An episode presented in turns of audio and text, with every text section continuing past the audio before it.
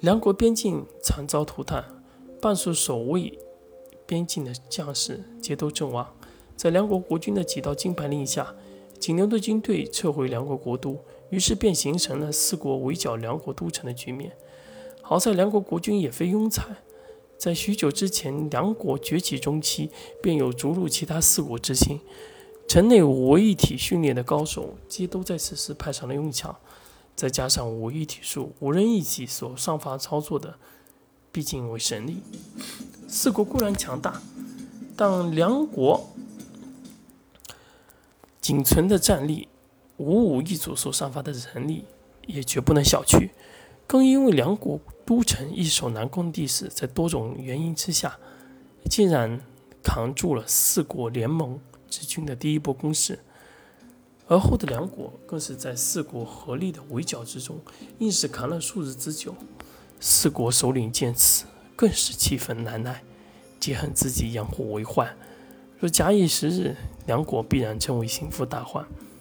不过，更因为梁国的顽强，让四国彻底摒弃了之前的猜忌和留守。四国就在这种危机当头之时齐心协力，而梁国只怕。是他们必须要拿下的。在四国首领的绝对政策之下，各国原来留守的军队开始源源不断的前去应援。梁国只怕危在旦夕，战事一起，生灵涂炭，民不聊生。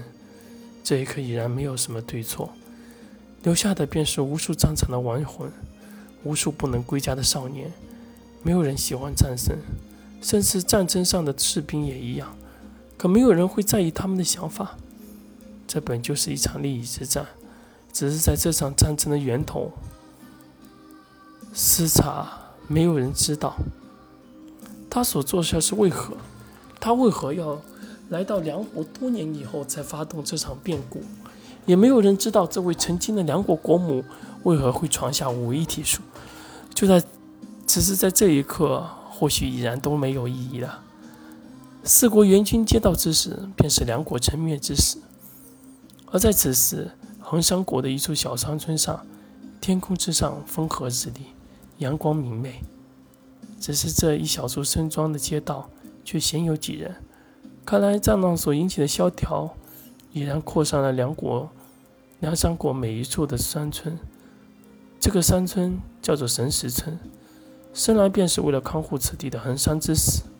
据说此时曾是修行者飞升所留下的神石，坚硬无比，里面藏着曾经在飞升修行者所留下的秘宝。